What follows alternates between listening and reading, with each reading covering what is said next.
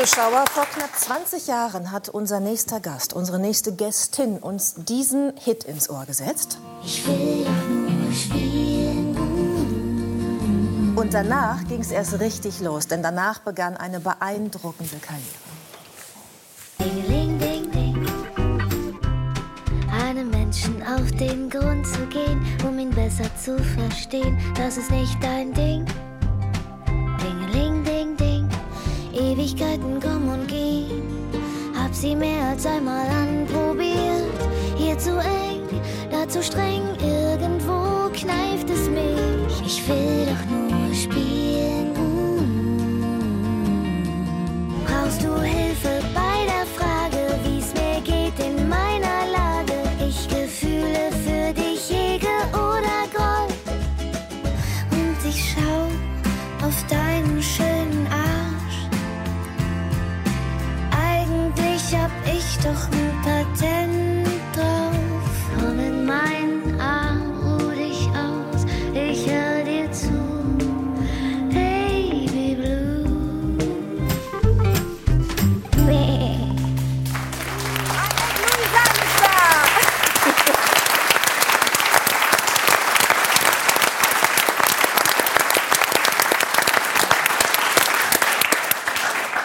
das denn bei dir, Annette? Kannst du deine Stimme gut hören? Ähm, mittlerweile ja. Also ich kann mich erinnern, als ich sie aufgenommen zum ersten Mal hörte, war ich auch aufgeregt. Man muss das erst mal annehmen. Aber ich habe eben auch ein bisschen nachdenken müssen über die Stimme. Und ich äh, als Sängerin schlüpfe auch wahnsinnig gerne in Rollen ähm, für meine Lieder, weil ich dann jede sein kann, die ich sein möchte und so viele Geschichten singen kann in dem Fall. Ähm, aber auf der Bühne habe ich bemerkt, dass ähm, man sich dort überhaupt nicht verstecken kann oder belügen. Und dass ich dort auch meinen Kern so unglaublich doll spüre. Und ähm, ich denke, auch eine große Motivation für mich, Musik zu machen, ist, dass ich mich selbst noch besser erkennen kann. Und kannst du deine Songs, also hörst du sie gerne? Magst du deine Stimme? Also ich, ähm, ich muss ehrlich sein, ich bin total froh, dass die Stimme mit dem Alter tiefer wird. Und ich finde jetzt Das ist schön, noch, oder? Ich habe ja auch noch so ein bisschen schöner, so ein bisschen, Ja. das, da ist mehr los, das lebt da mehr, da ist da, da wächst was drauf. Du musstest aber nicht viel trinken und viel rauchen, um das zu erreichen. Das habe ich trotzdem gemacht. Am Dienstag hast du in der großen Elbphilharmonie in Hamburg dein, dein Album präsentiert. Ausverkauftes Haus, riesige Bühne. Ähm, wie lange hast du überlegt, welche Schuhe du trägst auf dieser Bühne? Denn es gibt da ja noch eine Parallele zwischen dir und Klaus-Maria Brandauer. Schuhe spielen eine gewisse Rolle in eurem Leben. Ja, also Schuhe ähm, machen ganz viel. Also welche Schuhe sie. Ich laufe zum Beispiel unheimlich gern auf hohen Schuhen, weil man, ich finde, eine andere Haltung hat und auch sich mehr konzentrieren muss und bewusster wahrnimmt. So empfinde ich das. Aber manchmal brauche ich eben auch mehr Halt. Und dann, äh, dann müssen sie flach sein. Und, dann, und ich zum Beispiel in der ähm, Elbphilharmonie musste ich sie bei ein paar Liedern auch ausziehen und barfuß singen. Weil ich finde, manchmal habe ich das Gefühl, wenn ich dann so richtig frei werden möchte, dann, dann kann es auch gut passieren, dass ich umkippe, weil man dann einfach loslässt. Und, und da ist das barfuß singen und so auf den Boden zu spüren total hilfreich. Ist dir das schon mal passiert? Dass du so losgelassen hast, dass du den Ja, ich habe mir hast? wahnsinnig die Zähne am Mikrofon gestoßen. Und so. Man verliert schon manchmal die Kontrolle. Und vom Bühnenrand bin ich noch nicht gefallen, aber ich bin schon mal gesprungen. Auf High Heels. Aber ich weiß, ich weiß nicht, warum ich das gemacht habe. Das war irgendwie, es war in so einem, im Rausch sozusagen. Sind sie abgebrochen dabei oder Nee, es war, gut? einfach nur klack gemacht. Und alle waren, das war wirklich, also, das war natürlich, ähm, ich weiß auch nicht, ich kann es nicht mehr sagen, warum ich das gemacht habe, aber Ich habe mal in einem Interview über dich gelesen, eine beeindruckende Zahl. Du sollst mehr als 200 Paar Schuhe haben oder ist es mittlerweile noch viel, viel mehr geworden? Ich habe ein paar aussortiert. ja, sind, sind auch ein paar zu klein geworden. Ich habe früher ich, äh, New York City äh, ähm, ein paar Monate dort gelebt und dort musste ich mir zwei Koffer äh, kaufen, damit ich die ganzen Schuhe wieder zurückbekomme. Äh, und dort gab es diese unglaublich wunderschönen Vintage-Läden und wo man so Schuhe be- äh, gesehen hat, die auch natürlich, äh, früher waren die Schuhe auch noch kleiner. Also dann hat man wirklich 35 bekommen in so Damengrößen. Ich hatte das Gefühl, die hatte Audrey Hepburn an und die sahen so wunderschön aus. Und da passe ich irgendwie jetzt nicht mehr rein. Und Nun ja. Ich finde das so schön, hier bei 3 nach 9 auch mal über Schuhe sprechen zu können, weil ich mit dir eine Frau habe, die sich da auch für interessiert. Und Natürlich, ich, habe, ich finde, wir, ne, ja, das sieht auch hier so, ich, äh, so ich habe auch Schuhe nur für gut. Also die ziehe ich nur an, wenn ich jetzt hier so sitze. Da darf keine Bordsteinkante rankommen, da darf kein Pflaster dran kommen. Das ist bei dir nämlich auch so, richtig? Ja, unbedingt. Das ist halt so schade, wenn man sie beschädigt und das kann so leicht passieren. Und das sind alle Schuhe, mit denen sie größer ist als ich. Ja. ja, das ist. Was ähm, nicht so schwer ist, aber Ja, vielleicht war das am Anfang mein Grund, warum ich so gerne hohe Schuhe getragen habe. Aber das hat sich wirklich komplett äh, verändert. Es ist, das ist mir nicht mehr wichtig. Das ist irgendwie. Ja. Vieles, vieles hat sich verändert. Aber die Pubertät, die, die, na, da ist man viel beeinflussbarer und Ja. verletzlicher und das, Das ist alles stimmt. egal geworden. Ich glaube, wir reden auch gleich noch mal drüber, was sich so alles verändert, wenn man älter wird als Frau, auch in, auch in diesem Musikbusiness. Ähm, ich habe mit vielen äh, Frauen in meinem Umfeld darüber gesprochen, wie sich ihr Verhältnis zum Thema Schuhe im Alter verändert hat. Und da habe ich wirklich festgestellt, alle, die früher High Heels mochten, sind dann so, wenn sie so auf die 40 zugehen und über die 40 werden immer bequemer. Da hinten, da hinten nicken auch schon wieder einige. Man nimmt dann so die Turnschuhe lieber, die Schuhe werden noch irgendwie, die Füße werden breiter und länger und die passen dann auch nicht mehr so richtig, Ja, ja, werden ja. kleiner. Ne? Ja, das haben sie auch gemacht, offensichtlich, diese Erfahrung. Ähm, und wir wollen mit Ihnen natürlich auch überhaupt nicht über Schuhe sprechen die ganze Zeit, äh, sondern äh, auch über etwas, das wir eigentlich noch mal klarstellen müssen jetzt, nach zwölf Jahren. Du warst vor zwölf Jahren hier in dieser Sendung. Keiner erinnert sich mehr an die Schuhe, die du getragen hast. Ähm, aber viele erinnern sich noch an den Film, den wir damals gemacht haben, um dich vorzustellen. Und zwar sollte das eine ganz liebevolle Hommage an dich werden, an dich als Künstlerin. Und unser Autor hat sich einen Scherz erlaubt. Richtig, was Also es ich- war eine was ich liebe, wenn man scherzt. Am, am Ende des Films ähm, hat er äh, etwas gesagt, wir, wir zeigen es gleich. Achten Sie auf diesen letzten Satz, was wirklich eigentlich ein Spaß war. das ist die Aber- Sendung, mit der wir versuchen, Wiedergutmachung Ja, zu ist leisten. die Wiedergutmachung, in der Tat. Wir, wir gucken mal rein in den Vorstellungsfilm von Ich bin auch vor gespannt. zwölf Jahren. Und der Wonneproppen im Laufstall. Äh, Hier übrigens mit Frau Mama, der späteren Kanzlerin. Na, erkannt? Die Augen. Das Ja. hat einiges losgetreten. Was ist nach dieser Sendung passiert, wo wir diesen Scherz gemacht haben, dass deine Mutter aussieht äh, wie Angela Merkel? Wegen der Frisur. Natürlich, Ähnlichkeit ist kaum.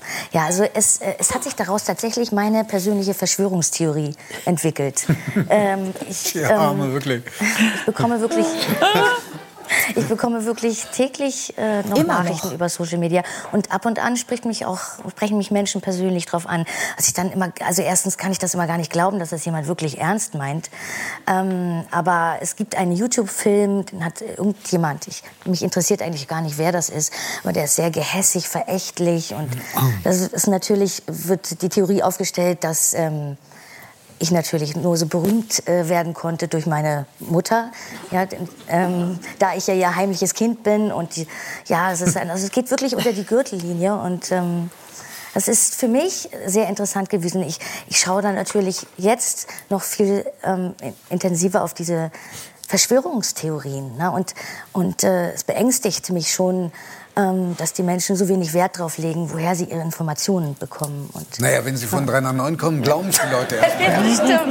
Aber Ironie und ja, das ist so der, Man muss Satire. sagen, das, also dafür können wir uns echt nur entschuldigen. Okay. Äh, muss auch sagen, der Humor hat sich hier ein bisschen geändert. Ja, das stimmt. Wir möchten noch mal sehr deutlich sagen, Annette Louisanne ist nicht die Tochter von Angela Merkel. Sie hat es ohne Hilfe von Angela Merkel ins Musikbusiness geschafft. Und diese sie ganze ist ja Karriere, 20 2005, Jahre, hat genau. nichts mit Angela Merkel zu tun. So, ich glaube, jetzt haben wir es äh, richtig gestellt, oder? Wird rausgeschnitten.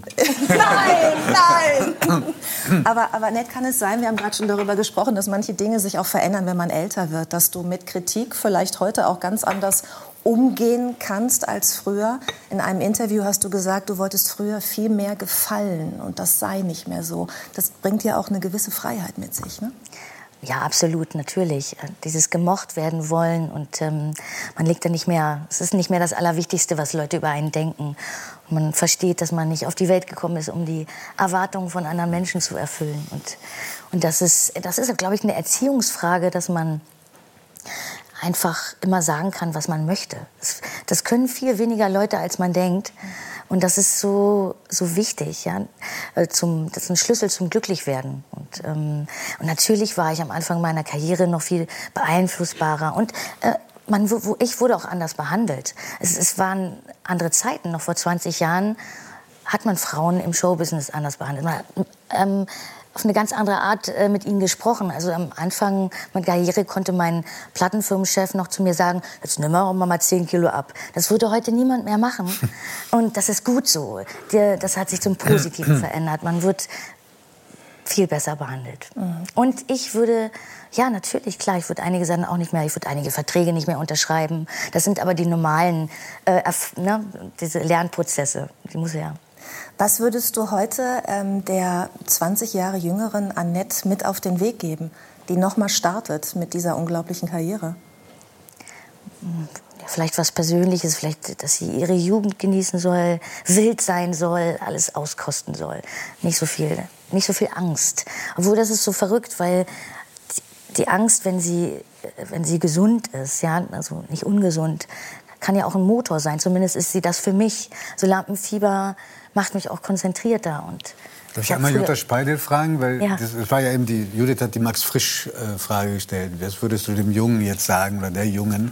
Echt? Ich habe Max Frisch zitiert, ja. ohne es zu merken. Ja, Sie, Sie, äh, Sie haben eine relativ wilde Jugend gehabt. Oder wir haben es ja vorhin noch. Naja, also mal verglichen mit dem Schnitt ein bisschen akzentuierter. Was würden Sie denn der jungen Jutta Speidel heute sagen?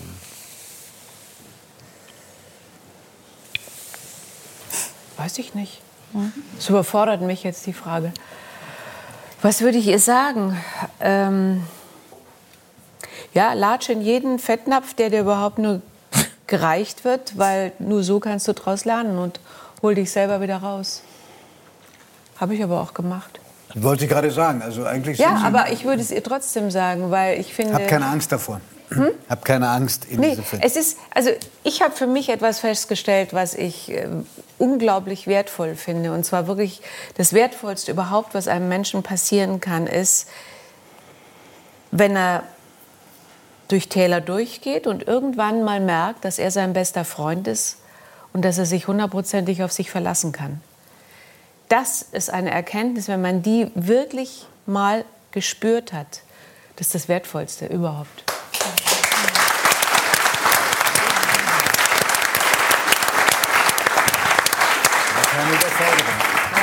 Auch auf sein Bauchgefühl, ne? dem zu vertrauen. Ich habe das Gefühl, dass es auch, auch in Phasen mal ist das dann vergraben, verbuddelt und dann. Aber ich finde, ich empfinde das auch so, dass, das, dass man das wieder rausholt.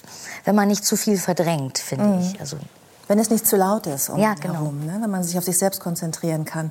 Du singst gleich einen ganz, ganz tollen Song natürlich für uns hier live, was wir immer großartig finden bei 3 nach 9.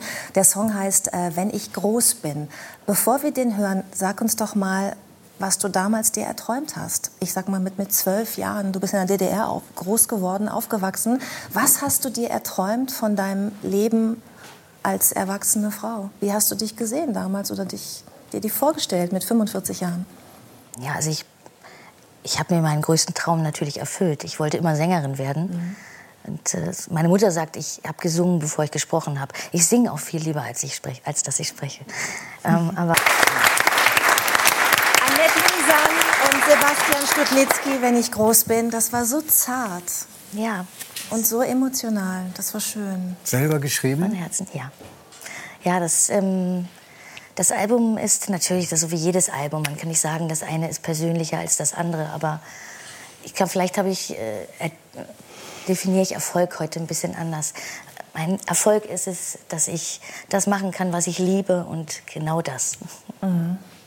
Ich habe dich vorhin gefragt, was du ähm, dir selbst mit auf den Weg gegeben hättest mhm. als, als junges Mädchen. Du bist jetzt Mutter einer fünfjährigen Tochter. Ja. Was gibst du ihr mit auf den Weg? Ja, also, ähm, bedingungslose Liebe, weil ich glaube, die ist wahnsinnig wichtig, um selbst lieben zu können, um an sich zu glauben. Und, ähm, und ich finde es unheimlich wichtig, auch äh, Fehler machen zu können. Äh, wenn man das nämlich nicht kann, dann steht man sich selbst so im Weg und man zu große Angst davor hat. Denn äh, aus Fehlern sind so viele tolle Sachen erschaffen worden. Wenn man nicht die Geduld hat, dran zu bleiben, um auch besser zu werden, dazu zu lernen und sich nicht zu schämen dafür. Und das möchte ich gerne, dass sie das kann und, und weiß, dass ich immer für sie da bin, solange ich lebe. Vielen Dank für deinen Besuch bei uns. Behaltet ihr deine Zartheit. Annette Louisanne. Danke.